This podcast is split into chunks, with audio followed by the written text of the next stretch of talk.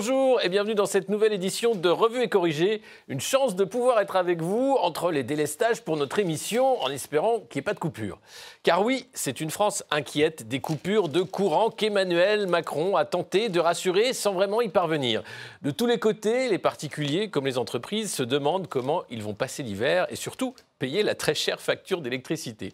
Mais pas de panique, a dit le président. Alors restons zen et déroulons le sommaire. Au sommaire donc, outre les coupures intempestives, les Twitter Files sortis par Elon Musk sont-ils un danger pour les démocrates? Le débat à l'Assemblée nationale sur la politique migratoire, le débat public sur la fin de vie, la réforme des retraites et combien de doses supplémentaires de 49.3, mais aussi la corruption au Parlement européen et l'élection d'Éric Ciotti à la tête des Républicains. Et pour finir, une drôle de danse à sciences politiques. On commence tout de suite avec les titres. C'est une affaire de corruption de grande ampleur qui secoue le Parlement européen. Eva Kaili, la vice-présidente du Parlement européen, est accusée d'avoir touché plusieurs centaines de milliers d'euros en liquide de la part du Qatar. 600 000 euros qui ont été découverts entre son domicile et ses proches. Cinq personnes ont été arrêtées dans le cadre d'une enquête pour corruption et blanchiment d'argent. Eva Kaili a dit qu'elle ne connaissait pas l'existence de cet argent. En tout cas, Joseph Borrell, chef de la diplomatie européenne et ancien président du Parlement européen, s'en est ému. Cette information est vraiment très inquiétante. Nous sommes confrontés à des événements, à des faits qui m'inquiètent probablement parce que j'ai été président du Parlement européen. Eva Kaili a perdu immédiatement son immunité parlementaire et a été démise de toutes ses fonctions au Parlement européen. Avec cette accusation et les sacs de billets trouvés chez elle, on comprend un peu mieux ses déclarations passées dithyrambiques sur le Qatar. Aujourd'hui, la Coupe du Monde au Qatar est la preuve, en fait, que la diplomatie sportive peut aboutir à une transformation historique d'un pays, avec des réformes qui ont inspiré le monde arabe. J'ai été la seule à dire que le Qatar est un leader en matière de droit du travail, avec l'abolition du kefala, l'introduction du salaire minimum. Les valeurs européennes se retrouvent dans une sale posture avec cette énième affaire de corruption au cœur des institutions de Bruxelles. D'ailleurs, la présidente de la Commission européenne, Ursula von der Leyen, a jugé bon de réfléchir à un nouveau comité d'éthique. Le principe d'avoir un comité d'éthique avec des règles claires sur ce qu'il doit vérifier, sur ce qui doit être publié, comment et quand, serait un grand pas en avant. On attend toujours la transparence sur les SMS échangés entre Mme von der Leyen et le président de Pfizer, Albert Bourla. Dimanche dernier, les militants des Républicains ont voté et choisi Éric Ciotti comme nouveau président du parti. L'élu se voit confier un parti en pleine crise existentielle, tiraillé entre opposition et ralliement à la majorité présidentielle, même si le choix des militants est clair, cap à droite, toute. Monsieur Ciotti s'est félicité de cette victoire, évidemment, et a annoncé la couleur, une candidature de Laurent Wauquiez pour 2027. On l'écoute. Le calendrier appartiendra à celui qui porte nos espérances pour être euh, le candidat de notre famille politique pour la mère des batailles, c'est-à-dire pour l'élection présidentielle. Pour moi, je l'ai dit et je le répète, et euh, je m'en suis encore entretenu avec lui tout à l'heure, ce choix, il porte le nom de Laurent Vauquier. Mais il va falloir aussi faire une place aux perdants, notamment à Bruno Retailleau et à ses troupes, pour assurer l'unité du parti et éviter un morcellement fatal vers la majorité présidentielle. Ce soir, Éric a gagné.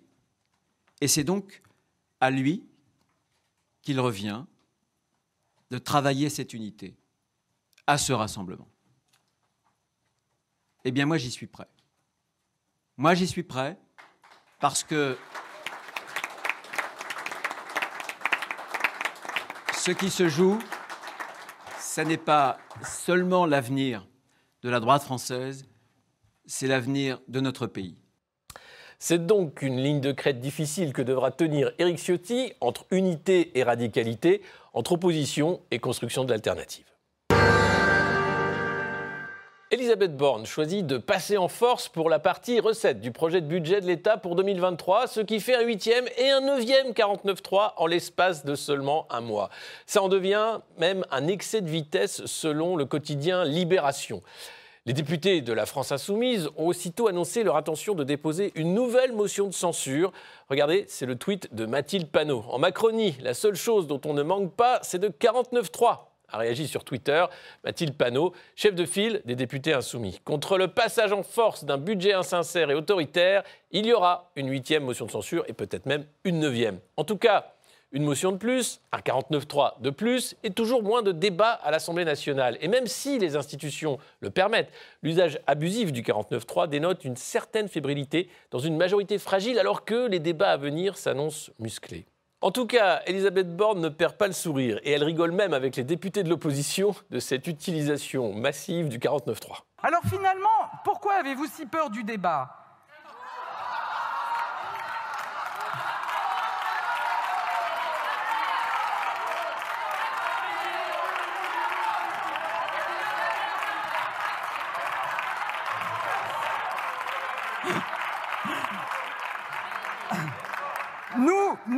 Nous, nous ne le fuyons pas. Reste à savoir si les Français conserveront, eux, le sens de l'humour. Alors, si le gouvernement peut user à l'envie du 49.3 sur les textes budgétaires, il n'en dispose que d'un seul par session parlementaire, c'est-à-dire jusqu'au mois de juin prochain. Dans ces conditions, la réforme des retraites s'annonce mouvementée et les débats n'ont pas encore commencé, même si l'exécutif précise sa stratégie selon le Télégramme. Pour les syndicats, c'est l'agacement devant les choix déjà faits de l'exécutif. Les organisations syndicales constatent avec dépit que tout est calé sur le volet le plus décrié du projet, le départ à 65 ans. Et selon Le Monde, pour les syndicats, la messe est dite. Emmanuel Macron a réaffirmé mercredi son intention de repousser l'âge de départ à 65 ans alors que les concertations étaient encore en cours. Pour Philippe Martinez de la CGT, il y a une grosse question de méthode de la part du gouvernement. On est reçu par la Première ministre euh, en bilatéral avec le ministre du Travail alors que les concertations ne sont pas terminées. Donc on a posé des questions là sur la méthode. Est-ce qu'il allait avoir une nouvelle réunion pour faire le point à l'issue de l'ensemble des concertations? Euh, la, la, Première ministre est restée très floue et j'ai on n'a toujours pas compris la méthode. Quoi. Laurent Berger de la CFDT, lui, constate que le flou persiste et que l'accent doit être mis sur la pénibilité et le minimum retraite. On n'a pas pris pour argent comptant les annonces qui sont faites ici ou là dans les interviews. Donc on a continué de dire qu'on veut des dispositifs sur un employé senior, sur la pénibilité, qu'on veut un minimum contributif euh, euh, qui soit euh, le plus élevé possible et qui soit indexé euh, euh, sur l'évolution euh, du SMIC durant, durant, durant, durant les années à venir, etc. Et puis on a redit qu'on était opposé à toute mesure d'âge, qu'on pensait qu'il n'y avait pas besoin euh, d'aller sur des mesures d'âge euh, en termes, en termes financiers.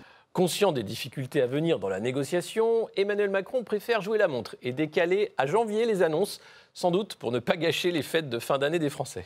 Plusieurs formations politiques euh, intéressées au premier chef ont eu à vivre des élections ces derniers jours et, et euh, ont changé, si je puis dire, de dirigeants ou dirigeantes il nous est apparu pertinent de décaler de quelques jours ou quelques petites semaines euh, l'annonce de la finalisation de la proposition du gouvernement. Et donc, euh, au lieu d'opter pour le 15 décembre, nous ferons ça le 10 janvier. Rendez-vous donc dans quelques petites semaines en janvier pour cette réforme des retraites qui s'annonce déjà être un combat syndical et politique de grande ampleur. La politique de la peur, c'est fini, selon Emmanuel Macron, et tout le gouvernement a eu pour consigne de rassurer les Français sur les éventuelles coupures d'électricité cet hiver. Elisabeth Borne a été la première à montrer l'exemple à l'Assemblée nationale. Nos hôpitaux seront toujours alimentés en électricité et les personnes malades à domicile seront toujours prises en charge. Donc je le redis, notre engagement de tous les instants, c'est de mobiliser chacun pour assurer la sécurité d'approvisionnement en électricité. Notre responsabilité, c'est de planifier tous les scénarios sans faux semblants, mais sans agiter de fausses peurs. Je vous remercie. Le message est clair pour Emmanuel Macron. Il est normal que le gouvernement prépare un cas extrême parce que parfois l'impensable arrive. Pour Ségolène Royal, cette politique est un délire qu'il faut vite arrêter. Arrêtons ce délire des menaces, ça n'a aucun sens si ce n'est la gouvernance par la peur. Qui a inventé cette circulaire au préfet demandant une répétition générale de coupure ce 9 décembre? McKinsey Arrêtez cette folie, relançons les réacteurs à l'arrêt. Les oppositions se sont saisies de cette politique de fin de l'abondance, comme Marine Le Pen qui parle d'une régression généralisée. Cette régression, n'est pas seulement d'ailleurs dans le domaine de notre souveraineté euh, énergétique, elle n'est pas seulement dans le domaine euh, de notre bien-être, et, quand il s'agit des gens malades comme ceux dont nous venons de parler, de leur sécurité vitale, mais elle touche à l'intégralité des domaines. Euh, régression à l'école, régression en matière de sécurité, euh, régression en matière de maîtrise de nos frontières, régression euh, économique telle que nous allons la vivre. De son côté, Papendiaï, le ministre de l'Éducation nationale, se voulait rassurant à propos des coupures et des fermetures des écoles. Si jamais une coupure d'électricité devait être nécessaire, trois jours avant, les familles seraient prévenues que nous entrons en zone rouge et la veille, les familles et les élèves seraient prévenus à 17h et nous saurons en effet quelles écoles et quels établissements scolaires seraient privés d'électricité. Cela s'appelle, là encore, le principe de précaution. Une explication assez alambiquée qui ne rassure pas vraiment. En tout cas, cette histoire de délestage promet d'être un casse-tête pour les ménages, pour les entreprises et pour les collectivités. Attention, ça risque de couper quand même, ou pas. Gérald Darmanin a fait part de sa volonté de relancer le débat sur l'immigration qui va occuper parlementaires et législateurs pendant les mois à venir. Ce sera donc la 40e loi depuis 1980 sur le sujet soi-disant tabou de l'immigration. La loi permettra demain, si vous adoptez ce texte, de retirer un titre de séjour si les étrangers ne respectent pas les principes de la République tels que définis dans la loi séparatisme. Cette notion recouvre l'obligation de respecter les principes de la République, dont la dignité de la personne humaine, notre laïcité, mais aussi notre hymne national, notre drapeau et notre emblème. Malgré les assurances du ministre de l'Intérieur pour les ONG, cette discussion risque d'assimiler délinquance et immigration, comme le souligne Fanélie Carré-Comte de la CIMAD.